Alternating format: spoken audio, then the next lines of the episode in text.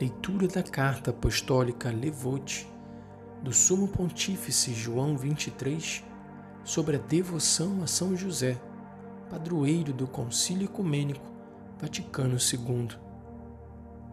19 de março de 1961. Veneráveis irmãos e caros filhos, as vozes de que todos os pontos da terra chegam até nós em expressões de feliz expectativa e de votos pelo feliz êxito do Concílio Ecumênico Vaticano II, impelem cada vez mais nosso espírito a tirar proveito da boa disposição de tantos corações simples e sinceros, desejosos, com amável espontaneidade, de implorar o auxílio celeste, aumento de fervor religioso e clareza de orientação prática para tudo quanto a celebração do concílio supõe e nos promete como incremento da vida íntima e social da Igreja e renovação espiritual do mundo inteiro. E eis que se nos apresenta, qual uma aparição da nova primavera deste ano e no limiar da sagrada liturgia pascal, a suave e amável figura de São José, o augusto esposo de Maria, tão caro ao íntimo das almas mais sensíveis aos atrativos do ascetismo cristão e de suas expressões de piedade religiosa, reservadas e modestas, mas tanto mais apreciadas e suaves. No culto da Santa Igreja, Jesus, Verbo de Deus feito homem, teve logo uma adoração incomunicável como o esplendor da natureza de seu Pai e irradiando-se na glória dos santos. Maria, sua mãe, seguiu-o de perto desde os primeiros séculos, nas imagens das catacumbas e das basílicas piedosamente veneradas. Santa Maria Mater Dei. São José, pelo contrário, excetuando algum traço da sua figura, encontrado aqui e ali nos escritos dos padres, permaneceu durante séculos e séculos em seu característico apagamento, um pouco como figura de ornamento no quadro da vida do Senhor. E foi necessário tempo até que seu culto passasse dos olhos aos corações dos fiéis e despertasse neles singular fervor de oração e abandono confiante. E estas foram as piedosas alegrias reservadas às efusões da época moderna. Oh, quão abundantes e grandiosas! E temos particular alegria em colher daí uma observação tão característica quanto significativa. São José na voz dos papas dos cem últimos anos. Entre os diversos postulata que os padres do Concílio Vaticano I, reunidos em Roma, apresentaram a Pio IX, os dois primeiros eram concernentes a São José. Antes de tudo, pedia-se que seu culto tivesse lugar mais elevado na Sagrada Liturgia. Trazia a assinatura de 153 bispos. O outro, assinado por 43 superiores gerais de ordens religiosas, suplicava a solene proclamação de São José como padroeiro da Igreja Universal. Pio IX Pio IX acolheu um e outro com alegria. Desde o início de seu pontificado, havia fixado a festa e a liturgia para o patrocínio de São José no terceiro domingo depois da Páscoa. Já em 1854, em vibrante e fervorosa alocução, indicara São José como a esperança mais segura da Igreja depois da Virgem Santíssima. E no dia 8 de dezembro de 1870, suspenso o Concílio Vaticano pelos acontecimentos políticos, escolheu a feliz coincidência da festa da Imaculada Conceição para a proclamação mais solene e oficial de São José como padroeiro da Igreja Universal e para a elevação da festa de 19 de março à celebração de rito duplo de primeira classe. Foi o daquele 8 de dezembro de 1870, um breve, mas precioso e admirável decreto Urbi et Orbi, verdadeiramente digno do Ad Perpetuam Rei Memoriam, que abriu um veio de riquíssimas e preciosas inspirações aos sucessores de Pio IX. Leão XIII Com efeito, eis que o imortal Leão XIII apresenta para a festa da Assunção de 1889, Quamquam Plurias, o documento mais amplo e copioso até então publicado por um Papa em honra do Pai putativo de Jesus, levado em sua luz característica de modelo dos pais de família e dos operários. Provém daí a bela oração: A vós, ó bem-aventurado São José, que encheu de tanta doçura nossa infância. São Pio X O Santo Pontífice Pio X acrescentou às expressões do Papa Leão XIII numerosas outras de devoção e de amor para com São José, acolhendo de bom grado a dedicatória que lhe foi feita de um tratado que ilustra seu culto e multiplicando o tesouro das indulgências para a recitação das ladainhas, tão caras e tão doces de dizer. Como estão bem expressos os termos dessa concessão. O Santíssimo Senhor, nosso Pio X, engrandece o ínclito patriarca São José, pai putativo, esposo puríssimo da Virgem Mãe e poderoso patrono da Igreja Católica junto de Deus. E vede que delicadeza de sentimentos pessoais cujo glorioso nome é aprendido desde o nascimento e é envolvido de piedade e religião constante. E os termos com que anunciou os motivos dos novos favores concedidos, para cultuar São José, padroeiro da Igreja Universal. Bento XV Ao desencadear-se a Primeira Grande Guerra Europeia, quando os olhos de São Pio X se fechavam à vida terrestre, eis que aparecia providencialmente o Papa Bento XV, que atravessou qual um astro benéfico de consolação universal os anos dolorosos de 1914 a 1918. Também ele quis logo promover o culto do Santo Patriarca. Com efeito, é a ele que se deve a introdução de dois novos prefácios ao cânone da Santa Missa, precisamente o de São José e o da Missa dos Defuntos, associa com felicidade um e outro em dois decretos do mesmo dia, 9 de abril de 1919, como a lembrar uma concomitância e fusão de dor e de conforto entre as duas famílias.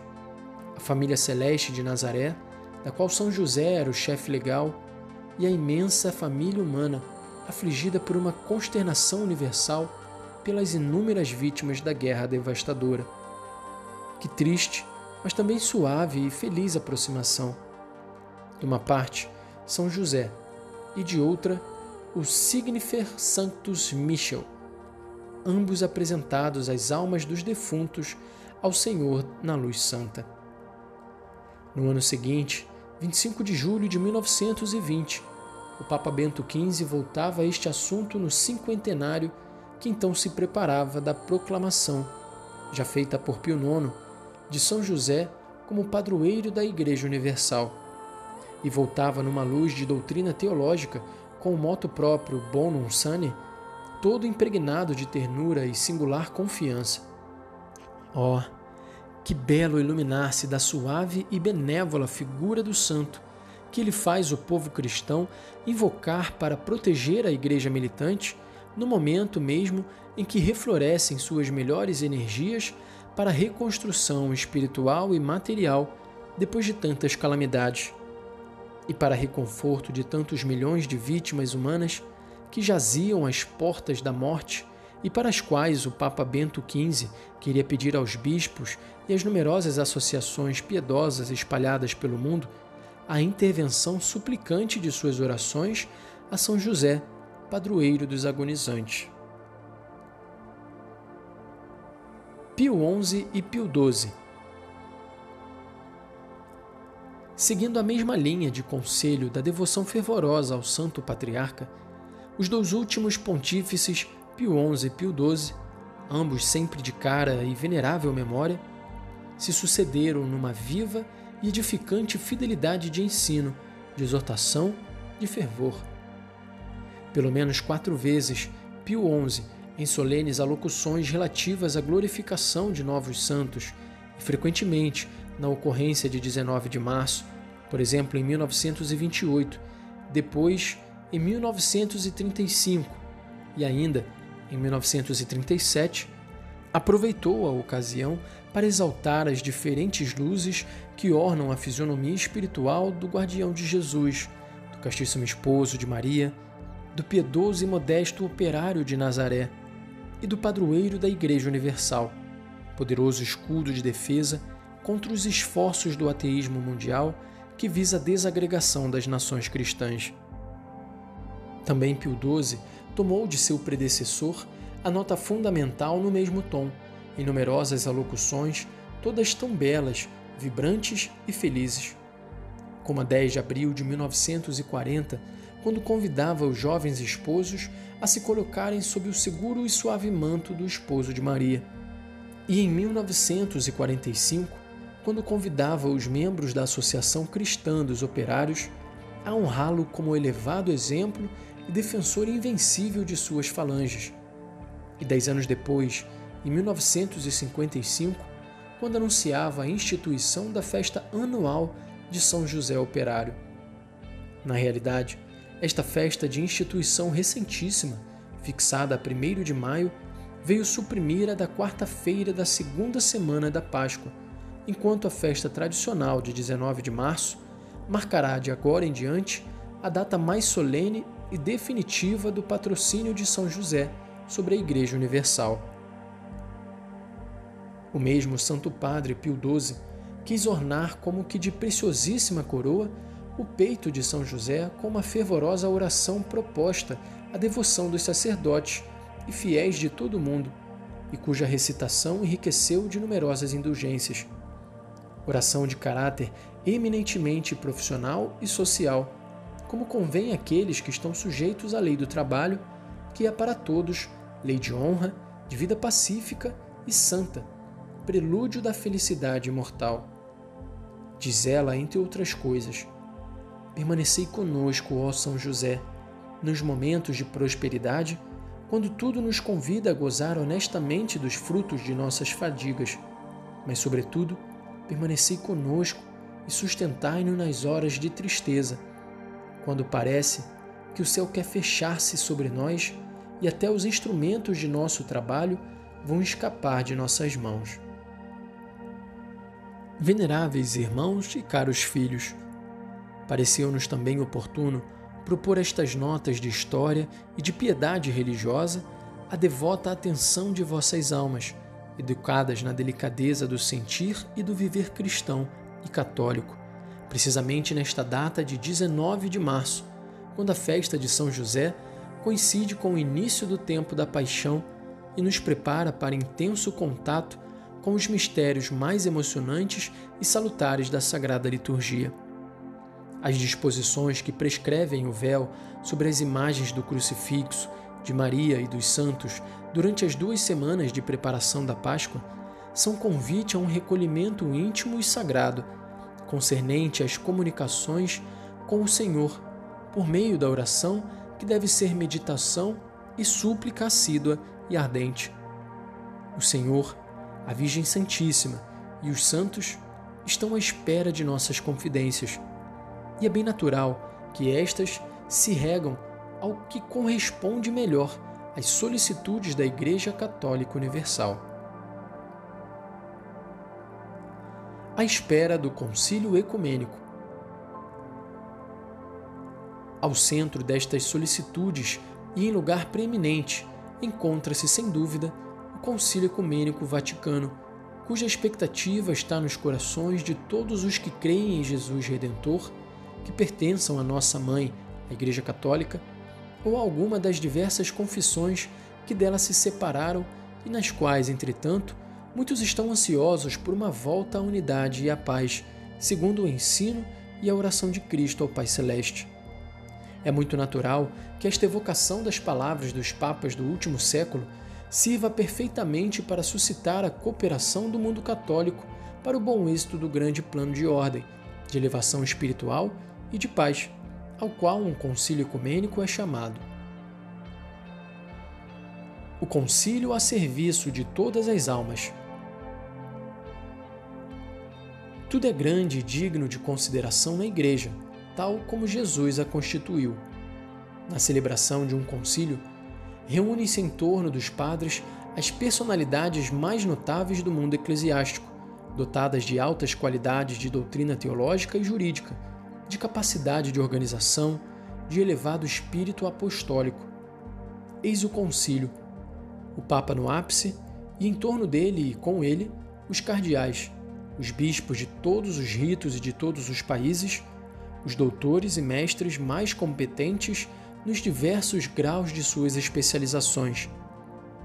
Mas o concílio é feito para todo o povo cristão que nele está interessado pela circulação mais perfeita da graça, de vitalidade cristã, que torna mais fácil e rápida a aquisição de bens verdadeiramente preciosos da vida presente e asseguram as riquezas dos séculos eternos.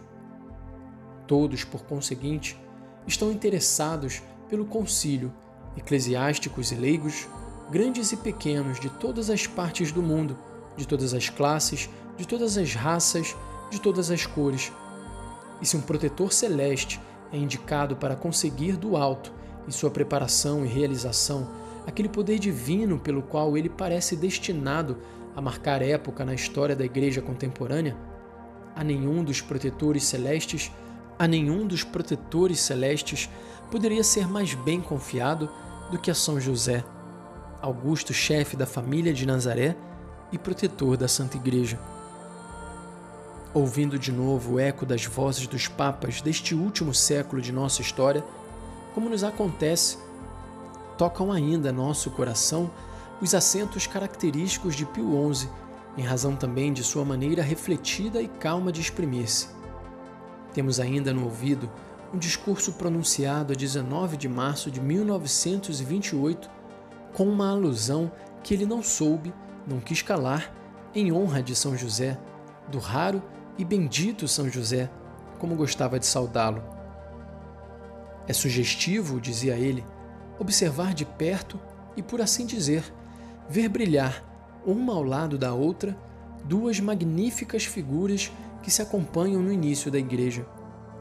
Primeiramente, a de São João Batista, que surge no deserto, algumas vozes com voz forte e outras com pacífica doçura, às vezes como um leão que ruge e outras como um amigo que se alegra com a glória do esposo e oferece aos olhos do mundo o esplendor maravilhoso de seu martírio.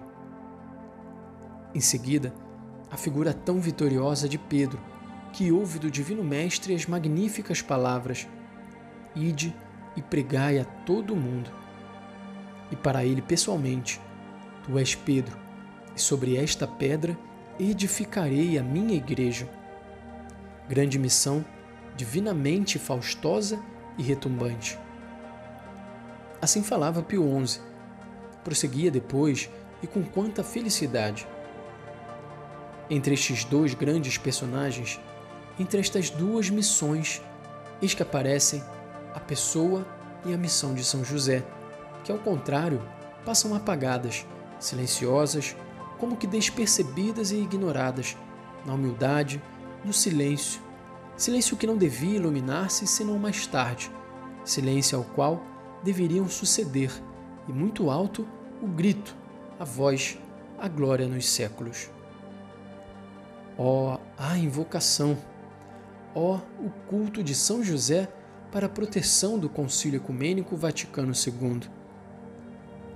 Veneráveis irmãos e caríssimos filhos de Roma, irmãos e filhos muito amados do mundo inteiro, é a este ponto que desejamos vos conduzir, enviando-vos esta carta apostólica justamente no dia 19 de março, em que a celebração da festa de São José, padroeiro da Igreja Universal, podia servir às vossas almas de incentivo a uma renovação extraordinária de fervor para a participação, por meio de oração mais viva, ardente e contínua, nas solicitudes da Santa Igreja, Mãe Mestra, que ensina e dirige este acontecimento extraordinário do 21º Concílio Ecumênico e Vaticano II, do qual toda a imprensa pública mundial se ocupa com vivo interesse e respeitosa atenção. Bem sabeis que a primeira fase de organização do concílio prossegue em atividade pacífica, laboriosa e consoladora. Por centenas insignes prelados e eclesiásticos, vindo de todas as regiões do mundo, se sucedem aqui em Roma, distribuídos em diferentes sessões bem organizadas, cada uma entregue ao seu trabalho particular, seguindo preciosas indicações contidas numa série de imponentes volumes que exprimem o pensamento, a experiência, as sugestões recolhidas pela inteligência, pela sabedoria, pelo vibrante fervor apostólico daquilo que constituiu a verdadeira riqueza da Igreja Católica do passado, do presente e do futuro. O concílio ecumênico não pede para sua realização e seu êxito senão a luz de verdade e de graça, disciplina de estudo e de silêncio, paz serena dos espíritos e dos corações. Isto de nossa parte humana. Vem do alto o auxílio celeste que o povo cristão deve implorar com sua viva cooperação pela oração, por um esforço de vida exemplar que seja antecipação e exemplo da disposição bem resoluta da parte de cada um dos fiéis, de observar depois as instruções e as diretrizes que serão proclamadas na conclusão tão desejada do grande acontecimento que já segue curso feliz e promissor. Veneráveis irmãos e caros filhos, o luminoso pensamento do Papa Pio XI, a 19 de março de 1928, segue-nos ainda. Aqui de Roma, a Sagrada Catedral de Latrão resplandece sempre na glória de São João Batista. Mas no maior templo de São Pedro, onde são veneradas preciosas lembranças de toda a cristandade, há também um altar de São José. E desejamos e propomos, na data de hoje, 19 de março de 1961, que o altar de São José seja revestido de novo esplendor, mais amplo e mais solene, e se torne um ponto de atração e de piedade religiosa para cada uma das almas e inumeráveis multidões. É sob as abóbadas celestiais da Basílica Vaticana que se reunirão em torno do chefe da Igreja as falanges dos componentes do Colégio Apostólico vindos de todos os pontos do globo, mesmo os mais distantes, para o concílio ecumênico. Ó São José, aqui, aqui mesmo, é vosso lugar de protetor da Igreja Universal. Quisemos apresentar-vos, através das palavras e dos documentos de nossos predecessores imediatos dos últimos séculos, de Pio IX a Pio XII, uma coroa de honra, como eco dos testemunhos de afetuosa veneração que se eleva igualmente de todas as nações católicas e de todas as regiões missionárias. Sede sempre nosso protetor.